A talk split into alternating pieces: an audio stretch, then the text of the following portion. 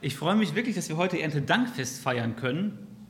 Ähm, ja, wenn man sich hier vorne umguckt, das ist ja ein, äh, eine reine Augenweide hier vorne und auch ein wahrer Gaumenschmaus, wenn man das alles essen könnte. Natürlich nicht alles auf einmal, aber ähm, das sieht natürlich sehr gut aus. Ähm, und ich bin so froh, dass wir diese gute Tradition haben, Erntedankfest zu feiern. Das ist, glaube ich, sehr, sehr wichtig ähm, ja, für uns, dass wir uns daran erinnern und daran denken, wo wir eigentlich ja, herkommen und warum wir überhaupt hier sind und warum wir überhaupt leben können. Ja. Und ähm, ich freue mich, dass wir ja, heute einfach ganz bewusst äh, ja, diesen Tag einfach ähm, miteinander verbringen wollen und auch diese Dinge hier vor uns haben, vor Augen haben, um zu sehen, äh, wirklich auch ja, mit unseren Augen zu sehen. Und vielleicht könnt ihr auch nachher vorne kommen, einfach das in die Hände nehmen, das immer anfassen, euch das angucken und das fühlen, was Gott uns eigentlich schenkt und was Gott macht. Ja. Das ist unglaublich und dafür wollen wir ähm, ja, Gott heute danken. Und ich hatte eigentlich vorgehabt, ähm, zu, über 5. Mose 6 und 8 zu predigen. Ähm, und da geht es darum, dass Mose dem Volk sagt, wenn ihr reich werden werdet im Land, dann werdet ihr Gott vergessen und dann werdet ihr undankbar sein und in Götzendienst fallen. Aber irgendwie war ich nicht zufrieden mit dem Thema und habe gesagt, ich muss irgendwas anderes predigen heute, weil ja, wir sind oft undankbar und unzufrieden, aber wenn ich jetzt wieder darauf rumhacke und jetzt hier sagen, ihr müsst dankbar und zufrieden sein, irgendwie passt das nicht zu Erntedankfest, habe ich gedacht. Also heute nicht, vielleicht ein andermal. Auf jeden Fall habe ich mir einen anderen Predigtext ausgesucht, und, Psalm, und zwar Psalm 104. Da ist ein Mann, ähm, der, dieses, ja, der dieses Lied geschrieben hat, der hat verstanden, Gott zu loben und Gott zu danken. Und ich möchte, dass Sie einfach von diesem Mann lernen, Gott zu loben und Gott zu danken. Ja?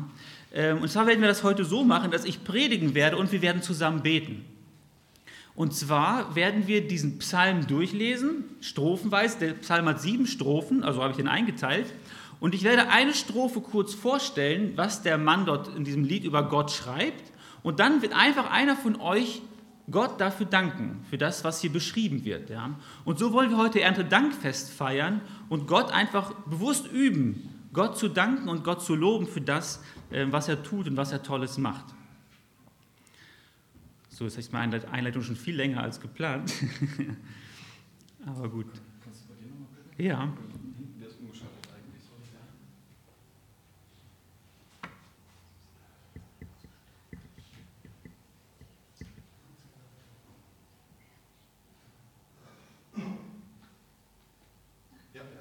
Sehr gut. Ja, schlagt mal auf den Psalm 104. Ich habe den Psalm mit diesen Worten überschrieben, Gott herrscht über seine Schöpfung. Und da steigen wir einfach mal ein in die erste Strophe, und zwar, äh, dass Gott hoch erhaben über seiner Schöpfung tont. Das ist das Thema der ersten Strophe. Und wir lesen ab Vers 1, Herr mein Gott, groß und erhaben bist du. Mit Herrlichkeit und Pracht hast du dich bekleidet.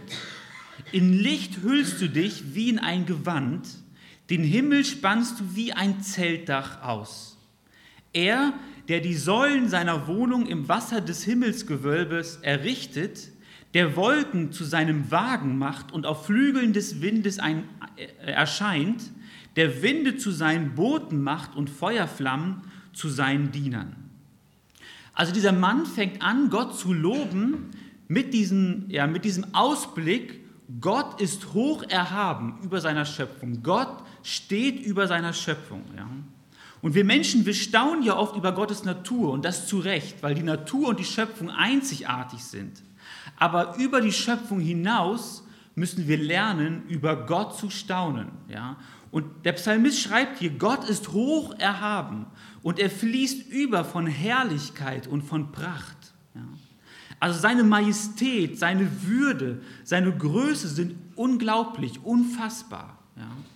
Wenn wir nur die Schöpfung bestaunen, dann bleiben wir ja, bei dem, bei dann bleiben wir dabei, ja, dabei stehen und verpassen das Wichtigste. Ja. Wie wenn wir vor einem, einem Bild stehen würden, das ein ganz toller Künstler gemalt hat und wir staunen über dieses Bild und loben dieses Bild, aber eigentlich loben wir ja den, der dahinter steht, der dieses Meisterwerk geschaffen hat.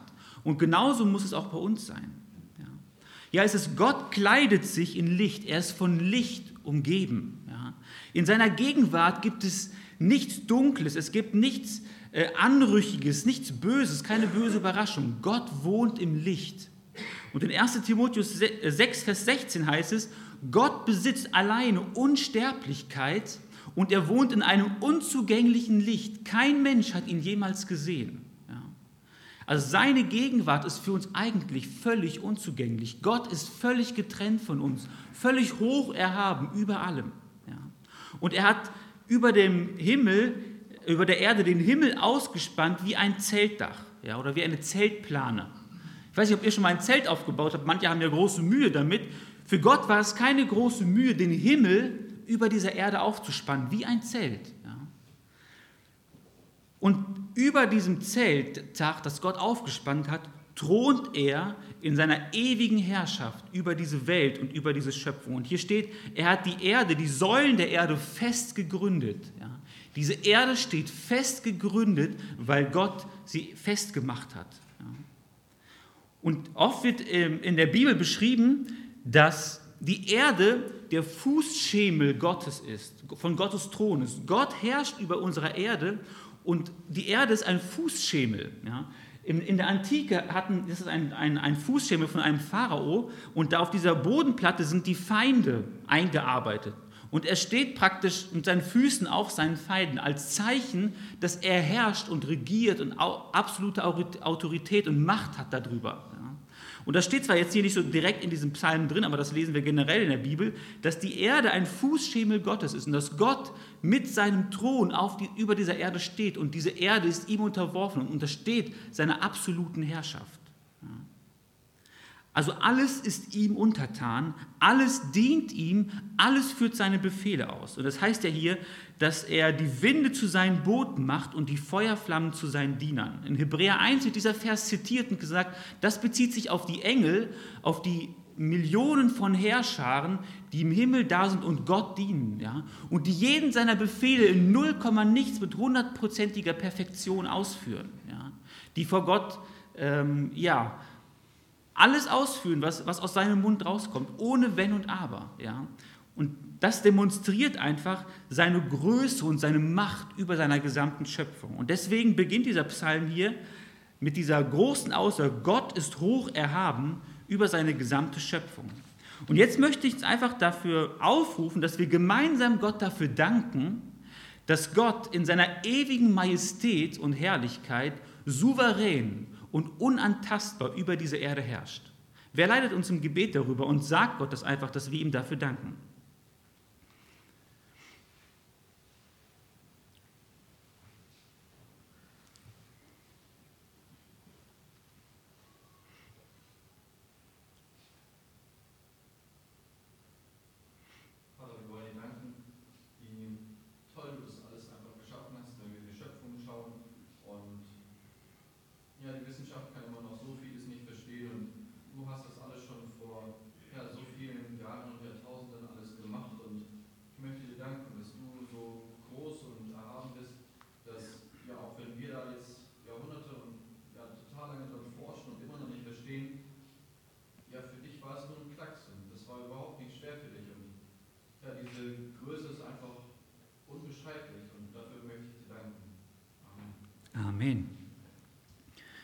In der zweiten Strophe geht es darum, dass Gott die Grenzen seiner Schöpfung bestimmt. Wir lesen ab Vers 5 weiter, wer eine Bibel hat. Er hat der Erde ihr Fundament gegeben, sodass sie für immer und ewig nicht wankt. Du, Gott, bedeckst sie mit gewaltigen Wassermassen wie mit einem Kleid, selbst über den Bergen standen die Fluten. Doch auf deinen drohenden Befehl hin flohen sie. Vor deiner Donnerstimme wichen sie schnell zurück. So kamen Berge empor und Täler senkten sich. Die Wassermassen aber zogen sich zurück an den Ort, den du für sie bereitet hattest. Eine Grenze hast du ihnen gesetzt, die sie nicht überschreiten dürfen. Nie mehr sollen sie zurückkehren und die ganze Erde bedecken. Hier betont der Psalmist, dass Gott die Fundamente der Erde stabil verankert hat. Gott sorgt dafür, dass unsere Erde so lange besteht, wie er es für richtig und für notwendig hält. Ja? Und Gott bestimmt auch die Grenzen der Meere. ja, wo das Meer sein darf und wo nicht. Und das sind vielleicht an einem kleinen Seitenhieb sagen, und nicht der Klimawandel. Ja. Der hat gewiss auch seine Auswirkungen, aber letztendlich herrscht Gott darüber. Gott hat die souveräne Kontrolle und Macht auch darüber. Und der Psalmist spielt ja darauf an, dass Gott ja schon einmal eine Sinnflut über die Erde geschickt hat. Ja. Und die ganze Welt war mit Wasser bedeckt. In der Geschichte von Noah, das kennt jeder. 15 Ellen über dem höchsten Berg stand das Wasser noch, ungefähr sieben Meter höher. Ja. Und als Gott das Wasser wieder zurücklaufen ließ, dann heißt es in, 5, äh, 1. Mose, dass er die Quellen der Tiefe verschlossen hat und die Fenster des Himmels verschlossen hat, damit das Wasser sich verlaufen konnte und ähm, ja, die Berge und die Täler wieder sichtbar wurden. Also auf Gottes Befehl hin befolgen Milliarden von Tonnen von Wasser äh, seine Befehle und verlaufen sich wieder, wenn es sein muss. Also allein auf der Erde, das sichtbare Wasser, das wir haben, das sind ungefähr 1,4 Milliarden Kubikkilometer. Ja? Also unvorstellbar, ja? unvorstellbar viel. Und hier heißt es, die, die fliehen vor, seinem, vor seiner Donnerstimme, ja? die gewaltigen Wassermassen. Ich bin auf einen äh, Artikel gestoßen, der hat mich sehr ja, stutzig gemacht äh, und ich fand, den fand ich sehr interessant. Und zwar haben Wissenschaftler 660 Kilometer unter der Erde äh, ein Wasserreservoir gefunden, das unsere Ozeane, alle Ozeane der Welt, dreimal füllen könnte. Ja. Also das Wasser ist in einer ganz, ganz äh, tiefen, äh, in einer ganz, ganz tiefen Gesteinsschicht gebunden und diese Gesteinsschicht hat so eine ganz bestimmte Kristallstruktur, die so schwammartig ist, könnte man sagen, und die hält das Wasser in dieser Tiefe fest. Ja. Und die Wissenschaftler gehen davon aus, das ist eine relativ ja, neue Erkenntnis, ich glaube, der Artikel war fünf Jahre alt, äh, wenn man ein, diese Gesteinsschicht nehmen würde und nur ein Prozent dieser Gesteinsschicht, wenn nur das aus Wasser besteht, dann würde die Ozeane, unsere Meere, würden dreimal mit Wasser gefüllt sein. Ja.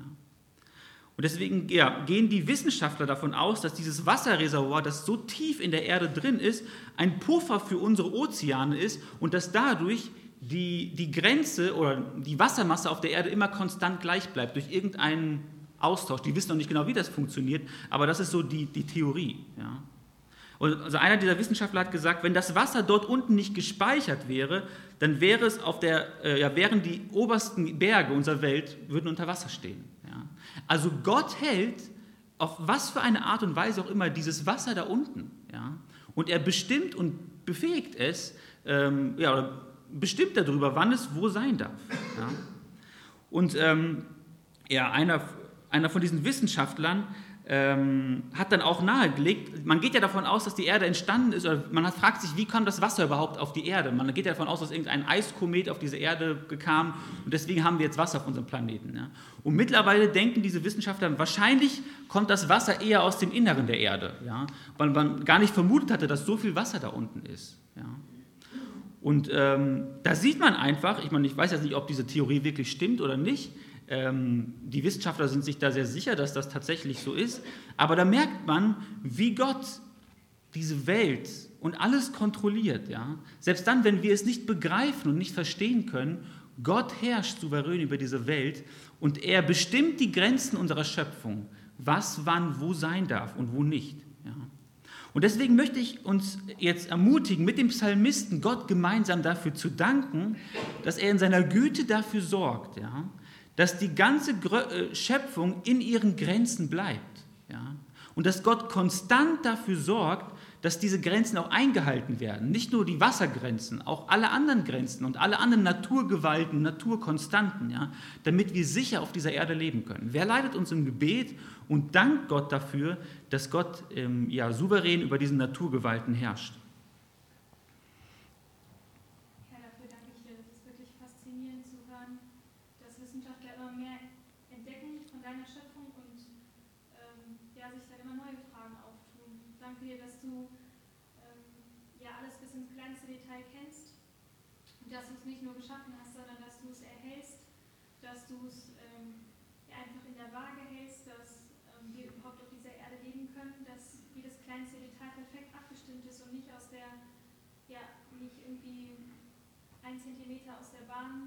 Kommt, sonst würden wir wahrscheinlich hier alle gar nicht mehr leben können. Ich danke dir, dass du das so erhältst, dass du alles im Gleichgewicht hältst dass du auch über den Klimawandel ja, souverän bist und auch darüber bestimmst, wann die Erde, ähm, ja, wann das Leben auf dieser Erde zu Ende ist. Das ist, sind nicht wir, die das ähm, bestimmen können oder das verlängern können, sondern das hast du festgesetzt. Und ich danke dir, dass wir dir vertrauen dürfen, dass du das gut machst und dass du, ähm, ja, dass du das souverän machst und dass du ähm, das so machst, dass wir ja einfach sicher sind.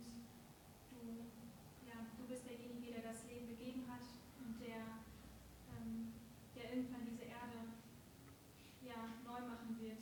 So ja, möchten wir dir einfach vertrauen, dass du das gut machen wirst, Vater. Amen. Amen. In der dritten Strophe geht es darum, dass Gott den Durst seiner Schöpfung stillt. Und da heißt es dann ab Vers 10, auf Gottes Befehl hin ergießen sich Quellen in die Flusstäler, zwischen den Bergen schlängeln sich ihre Wasserläufe. Sie tränken die Tiere des freien Feldes, Wildesel löschen dort ihren Durst. Da finden auch die, Engel ihre, äh, Entschuldigung, die Vögel ihre Nistplätze, zwischen den Zweigen lassen sie ihre Stimme ertönen. Von seinen Wohnungen in der Höhe aus bewässert Gott die Berge. Von der Frucht, die seine Werke hervorbringen, wird die Erde gesättigt. Also so gefährlich große Wassermassen auch sind, was ja vorher deutlich wurde, so überlebenswichtig ist Wasser ja für unser Leben hier auf der Erde. Ja. Das wissen wir alle, dass Wasser überlebenswichtig ist. Ja.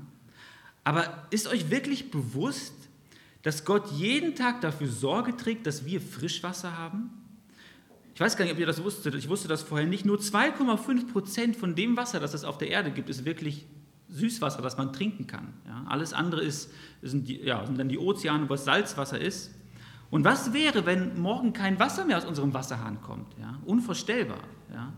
Und deswegen sorgen nicht letztlich die äh, Pyrmonter Stadtwerke dafür oder die Lüchter Stadtwerke oder wie auch immer dafür, dass wir Wasser haben, ja, unser gutes, kalkhaltiges Wasser hier, sondern Gott sorgt dafür. Ja?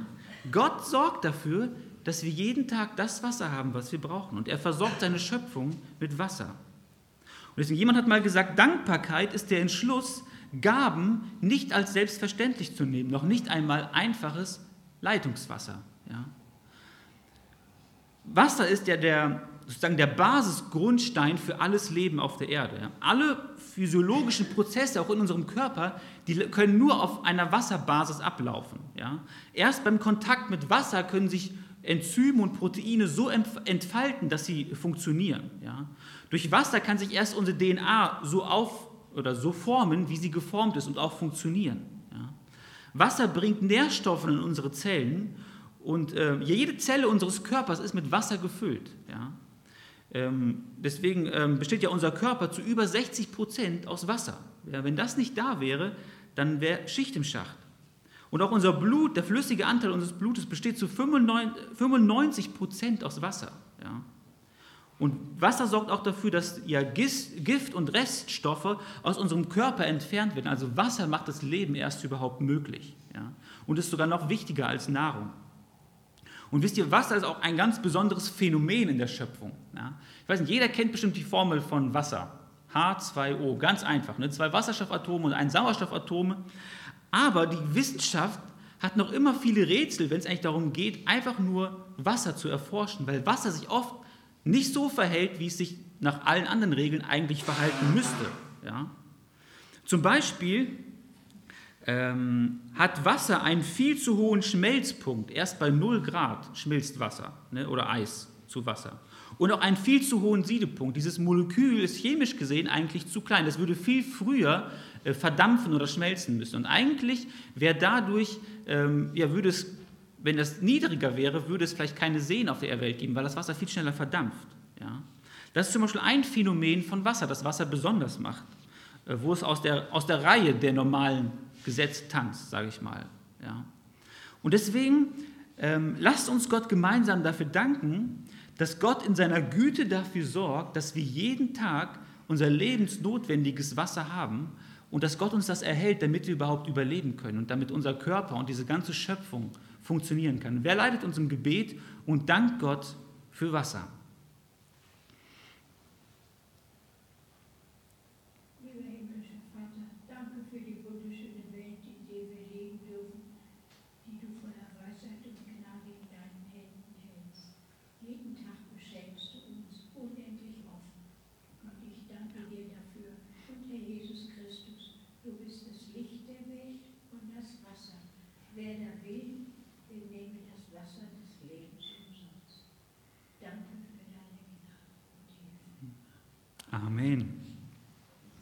In der vierten Strophe geht es darum, dass Gott seine Schöpfung ernährt. Und da heißt es dann ab Vers 14, Gras lässt er hervorsprießen für das Vieh und allerlei Pflanzen für den Bedarf des Menschen, damit dieser aus dem Schoß der Erde sein tägliches Brot gewinnt. Er schenkt Wein, der das äh, Herz des Menschen erfreut, Öl, mit dem er sein Gesicht pflegt und Brot, das sein Herz stärkt. Auch die Bäume des Herrn trinken sich satt, die herrlichen Zedern des Libanon, die er gepflanzt hat. Dort wiederum bauen Vögel ihre Nester, auf den Zypre äh, Zypressen nistet der Storch. Die hohen Berge bieten den Steinböcken Lebensraum, die Felsen sind eine Zuflucht für die Klippdachse. Also hier betont der Psalmist, dass Gott für seine Schöpfung sorgt und sie mit Nahrung versorgt, mit Nahrungsmitteln für alle Lebensmittel, ja, für Mensch und Tier. Gott lässt äh, für den Menschen das tägliche Brot wachsen und ähm, ja, er gibt uns jeden Tag das Brot, das wir brauchen. Und der Psalmist betont hier, äh, Gott gibt uns nicht nur das Brot, das wir brauchen, um zu überleben, Gott gibt uns noch viel mehr. Ja, er schreibt hier, Gott gibt uns Wein, das macht das Herz des Menschen froh. Gott gibt Öl, das war damals sehr wichtig, um, äh, um gepflegt zu sein. Das war sozusagen das Parfüm, wenn das mit, mit Myrrhe oder mit Nade gemischt wurde. Oder es wurde auch zur Salbenherstellung äh, benutzt, um Wunden zu verbinden. Also Gott ist der Geber von allen lebenswichtigen Dingen und darüber hinaus gibt Gott noch viel, viel mehr, was wir einfach genießen können und woran wir uns freuen können. Ja. Im Buch Prediger werden wir aufgefordert, dass wir das, was Gott uns gibt, genießen sollen. Ja. Es heißt da in Prediger 2, ein Mensch kann nichts Besseres tun, als zu essen und zu trinken und sich etwas Gutes zu gönnen von all seiner Mühe. Doch ich sah, dass auch das von Gott abhängig ist. Denn wer kann essen und wer kann es genießen ohne ihn? Also Gott gibt uns und darüber hinaus hilft Gott uns, das auch zu genießen und uns daran zu freuen.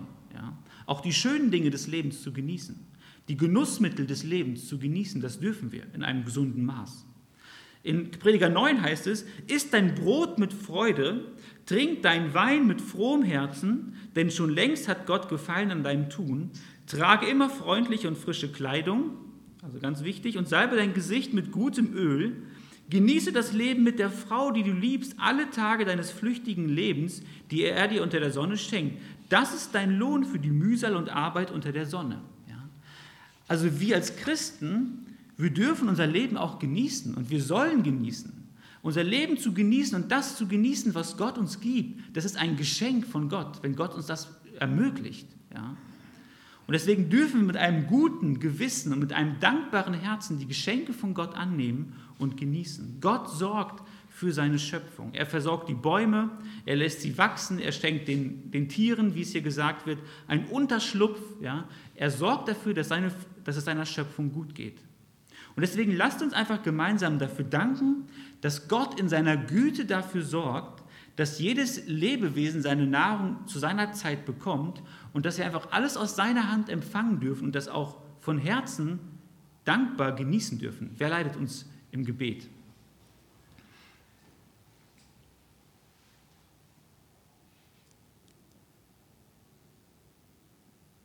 Herr, du hast die Welt wunderbar gemacht und ich kann gar nicht verstehen, wie alles zusammengefügt hat und funktioniert, aber ich staune darüber, dass du jedem seinen Lebensraum gegeben hast, auch den Tieren überall und ja auch uns Menschen her.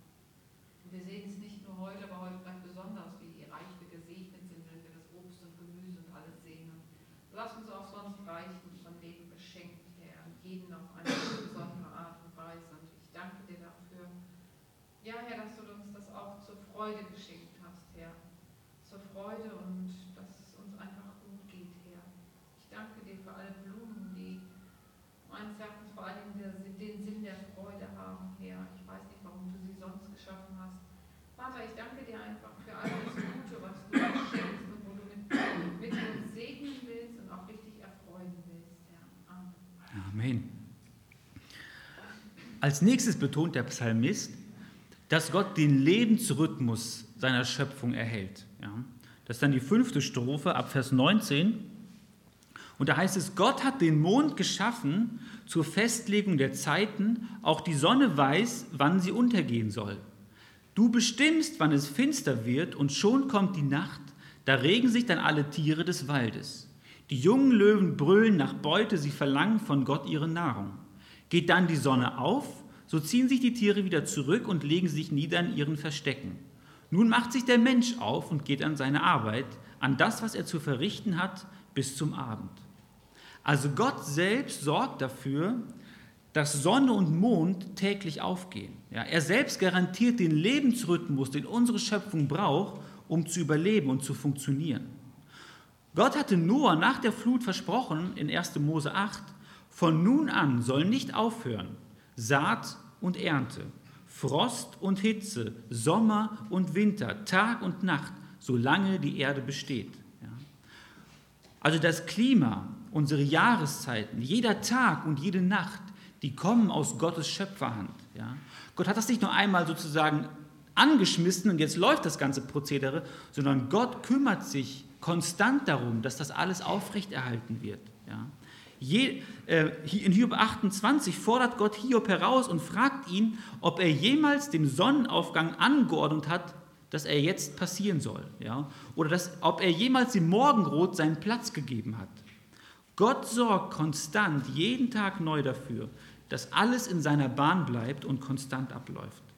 Und das ist dieser gesunde Lebensrhythmus, den Gott in seiner Schöpfung aufrechterhält, damit Tiere und Pflanzen und Menschen ähm, ja, leben können. Ja, was wäre, wenn es auf einmal drei Jahre nur Winter gibt? Ja, unvorstellbar, dann würden wir alle in den Süden ziehen.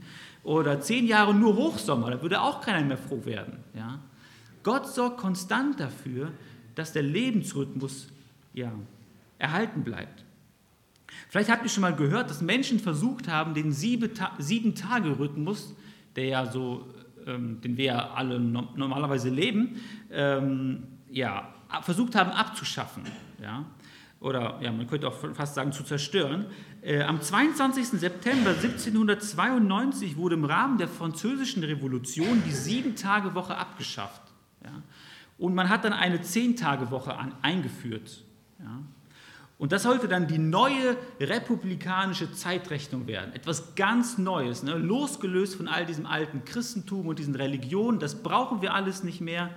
Und der Dreh- und Angelpunkt der Geschichte war immer das Jahr Null, die Christi, ja, Christi Geburt. Das sollte auch komplett ausradiert werden. Jetzt fängt was ganz Neues an. Aber leider hat das nicht so gut geklappt. Es gab viele Leute, die haben sich vehement dagegen gewehrt und sind demonstrativ immer jeden siebten Tag in die Kirche gegangen, auch wenn die zu war. Ja, einfach nur zu zeigen, wir demonstrieren dagegen, weil wir glauben, dass Gott diese Welt mit einem Sieben-Tage-Rhythmus ausgestattet hat und dass das gut ist für den Menschen. Ja. Und tatsächlich musste Napoleon das 14 Jahre später wieder revidieren. Ja. Und dann gab es noch einen ähnlichen Versuch ähm, von Lenin in Russland im Jahr 1929 der hat auch versucht, sein Land ja von jeder Religion zu befreien und jede Erinnerung an die christliche und jüdische Religion zu zerstören. Und deswegen wurde die Sieben-Tage-Woche abgeschafft und eine Fünf-Tage-Woche eingeführt. Ohne einen freien Tag. Das heißt, jeder hatte mal einen freien Tag, aber er war halt immer verschieden. Die Gruppe Grün hatte dann den, den ersten Tag und die Gruppe Rot dann den zweiten Tag und so weiter. Und so, dass es keinen allgemeinen Ruhetag mehr gab. Und auch damit kam der Mensch nicht zurecht. Es gab keinen Tag mehr, wo man sich gemeinsam treffen konnte, wo einfach alle frei hatten. Ne? Und die Menschen haben dagegen rebelliert. Das hat einfach nicht gepasst. Ja? Und dann wurde irgendwann eine Sechstagewoche draus, aber auch das hat nicht wirklich funktioniert. Und irgendwann elf Jahre später wurde dann dieser Revolutionskalender 1940 wieder rückgängig gemacht. Ja? Also man merkt, das ist, ja, das ist ja typisch wir Menschen. Wir rebellieren immer gegen jede Ordnung und jede, Schöpf, ja, jede, jede Schöpfungsordnung, die Gott schafft. Ja? Aber letztendlich hat Gott in seiner Weisheit das genau perfekt gemacht, wie das für unsere Schöpfung gut ist. Und er kümmert sich darum, dass wir in unserem Lebensrhythmus, im ganz großen Jahreslebensrhythmus oder wie auch immer, oder auch der, im Wochenrhythmus leben können, im Monatsrhythmus, damit unser Leben gesund und gut ablaufen kann. Ja? Und deswegen lasst uns gemeinsam dafür danken, dass Gott in seiner Güte dafür sorgt, dass der Lebensrhythmus unserer Schöpfung erhalten bleibt, damit wir überleben können. Wer leitet uns im Gebet für diese Sache?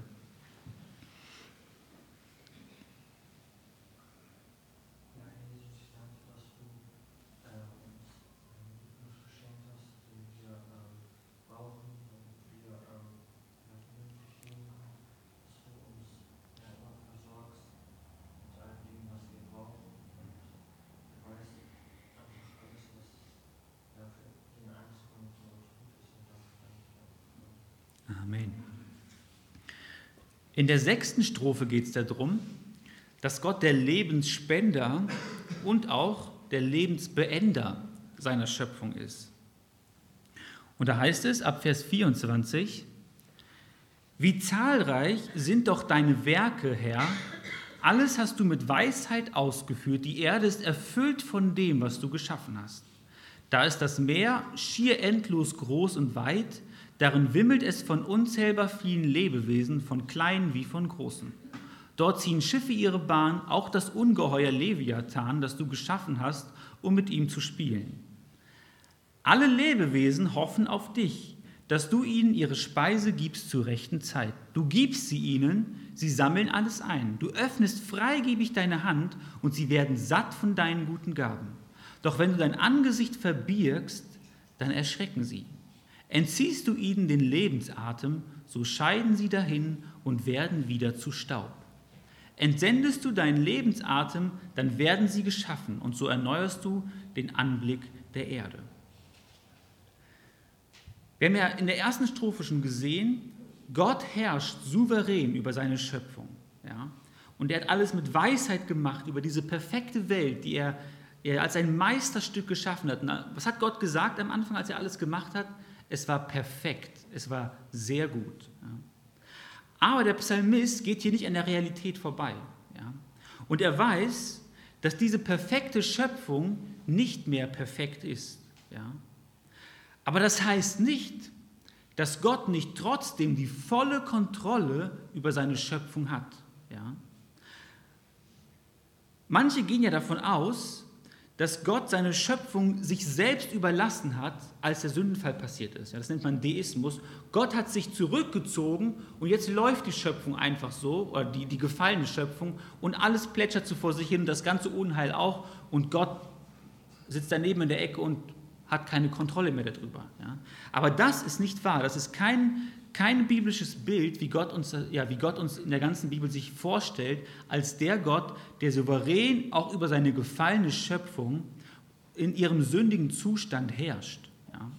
Der Psalmist spricht ja hier von diesem Leviathan, äh, von diesem Meeresungeheuer.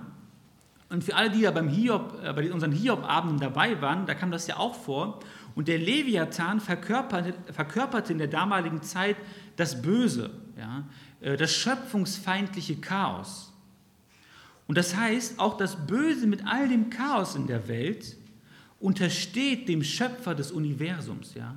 Gott kontrolliert in seiner Weisheit auch alles Übernatürliche, die ganze übernatürliche böse Welt mit all ihren Einwirkungen und Auswirkungen, die sie in dieser Welt hat. Ja? Bei Hiob wird deutlich, Gott und nur Gott allein ist in der Lage, das Chaos und das Böse zu besiegen und die Weltordnung aufrechtzuerhalten. Und genau das tut Gott ja, in seiner Weisheit. Und letztlich ist es deswegen Gott, der, diese gefallene Welt, der in dieser gefallenen Welt die völlige Kontrolle über jedes Lebewesen hat. Ja. Und wenn er freigebig seine Hand aufmacht, dann lebt alles auf. Und wenn er seine Hand zurückzieht oder sein Angesicht wegdreht, heißt es hier, dann stirbt alles. Ja? Gott hat die Hoheit über Leben und Tod. Ja?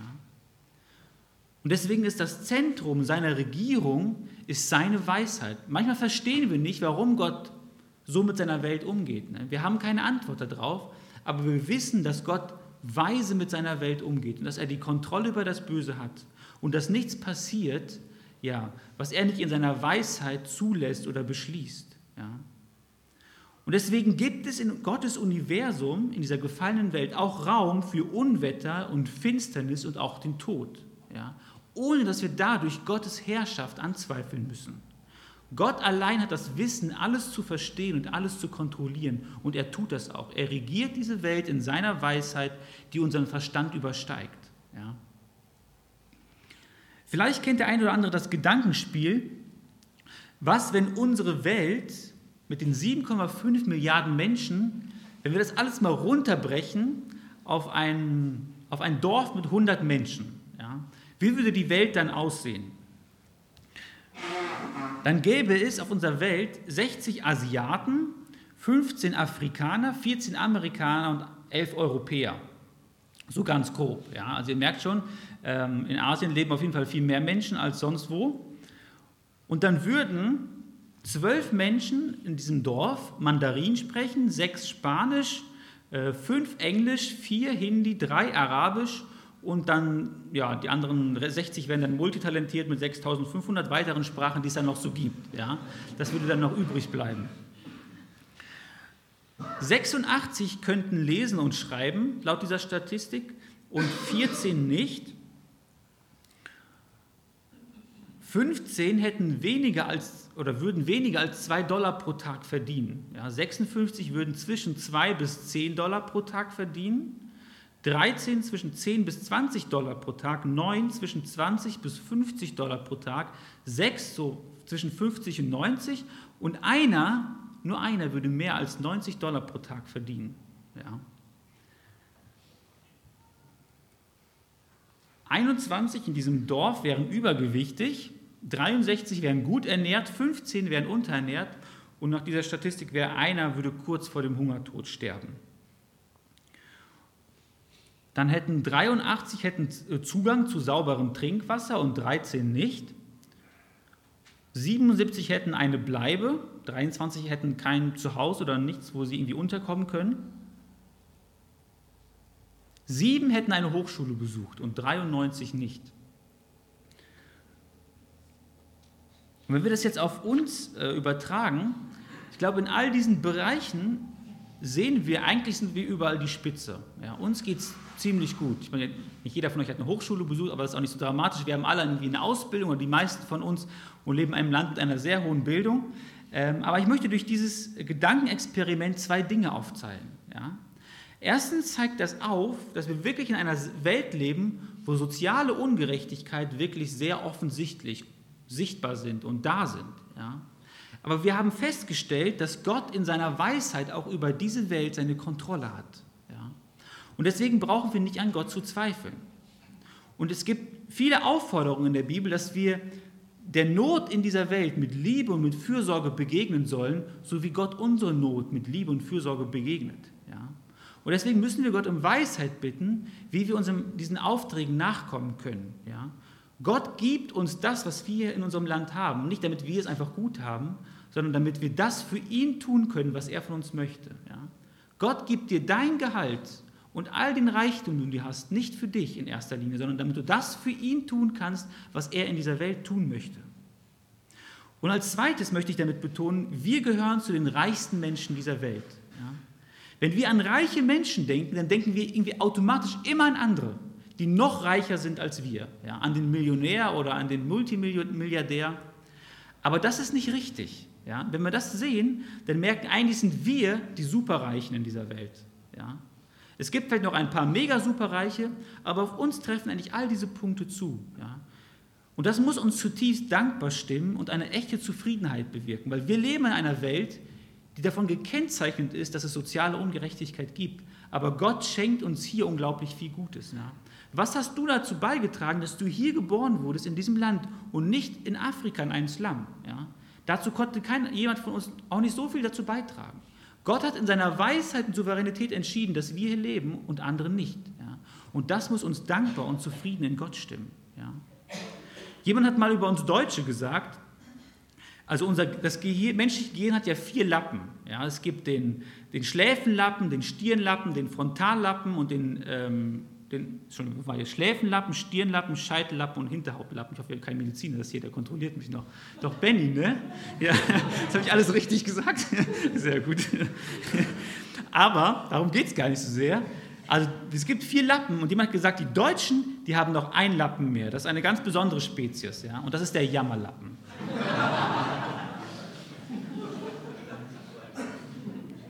Ja, weil die Welt, wir leben in einer Welt, die so von so krassen Nöten gekennzeichnet ist, ja. Und Gott schenkt uns so überreich viel, ja. Und dafür sollten wir Gott unendlich danken. Und letztendlich, ja, diese Welt ist gekennzeichnet von Krieg und von Tod und von Hunger. Aber letztendlich ist Gott selbst in Jesus Christus Mensch geworden und er kam auf diese Welt. Ja? Und er ist arm geworden für uns. Und er hat unser Leid gefühlt und auf sich genommen, unsere Schmerzen auf sich genommen. Und Gott weiß ganz genau, wie es uns geht. Gott ist nicht weit entfernt. Ja. Gott weiß, wie es seiner Schöpfung geht und er sorgt für seine Schöpfung. Und in Jesus Christus hat er dafür gesorgt, dass das Chaos und die Sünde dieser Welt wieder weggeräumt und geordnet werden kann. Und eines Tages verspricht uns Petrus in seinem Brief, wird es eine neue Welt geben, in der Gerechtigkeit wohnt. Gottes absolute Gerechtigkeit. Und da wird es kein Gramm an Ungerechtigkeit mehr geben. Und das ist die Hoffnung, auf die wir hinleben, auch in dieser ungerechten Zeit. Und deswegen lasst uns gemeinsam dafür danken, dass Gott in seiner Güte dafür sorgt, dass diese Welt trotz der Sünde und dem Chaos, das wir haben und diese zerstörte Schöpfung, dass er das trotzdem in seiner Weisheit regiert. Ja? Und dass Gott uns nicht nur Brot und Wasser gibt, sondern auch sein Wort, das da vorne steht. Weil das ist das wirklich Wesentliche und Wichtige, was wir brauchen, ja? um dieser Welt Frieden äh, zu schenken und nicht nur den, den Hunger des Bauches zu stellen, sondern den Hunger der Seele zu stellen, äh, den das Chaos in dieser Welt anrichtet. Wer dankt unserem Gott dafür, dass Gott da für uns sorgt?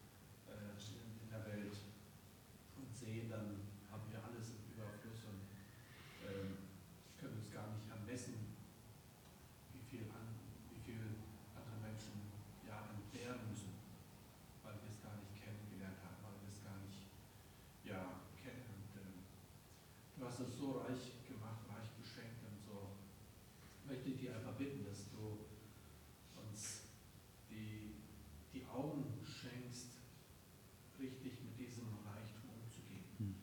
Es auch ja, freigebig zu sein denjenigen gegenüber, die es nicht so haben, die nicht so im Überfluss leben können, die nicht so viel zur Verfügung haben, wie wir es haben.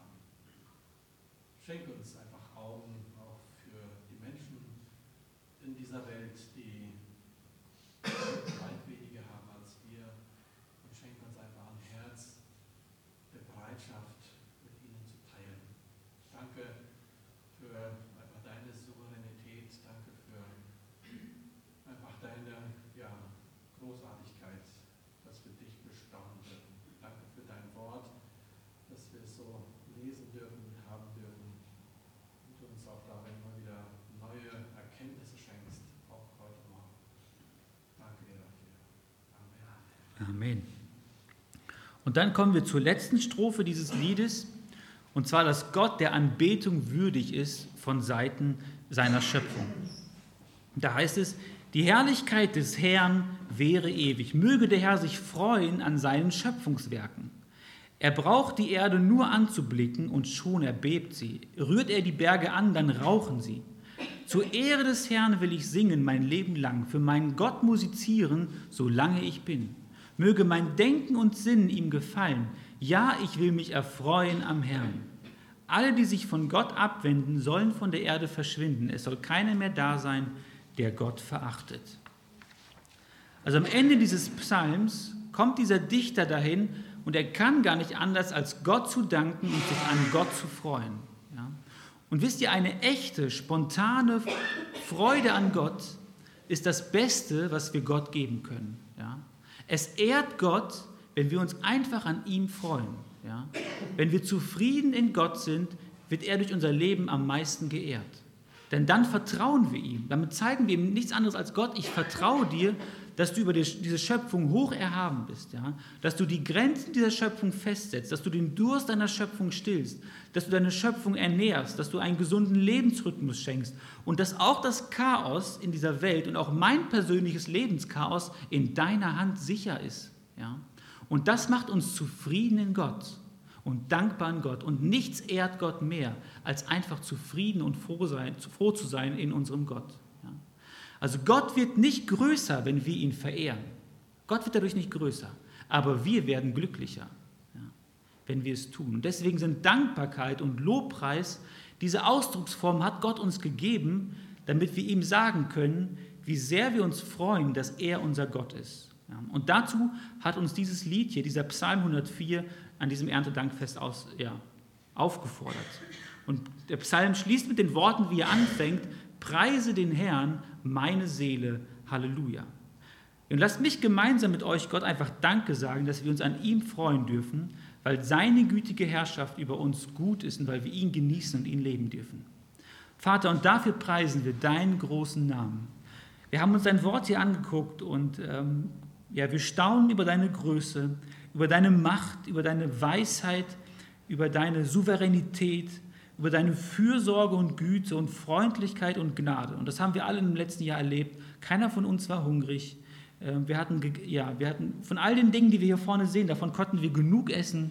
Das ist unglaublich. Und darüber hinaus hast du auch unsere Seelen versorgt. Du hast uns am, ja, am, unseren Glauben, unsere Beziehung zu dir erhalten. Du hast uns immer wieder neuen Mut und Hoffnung gegeben. Du hast uns geholfen, mit unserem Leben klarzukommen, unseren Alltag zu meistern, die Probleme zu bewältigen. Du bist unser Gott. Und unser Leben fließt über von guten Dingen, die wir von dir haben. Und wir danken dir dafür. Und wir wollen dir ja, gemeinsam sagen, dass wir dich lieben, dass wir uns an dir freuen dass wir dich genießen und das, was du uns gibst. Danke, dass du unser Gott bist. Amen.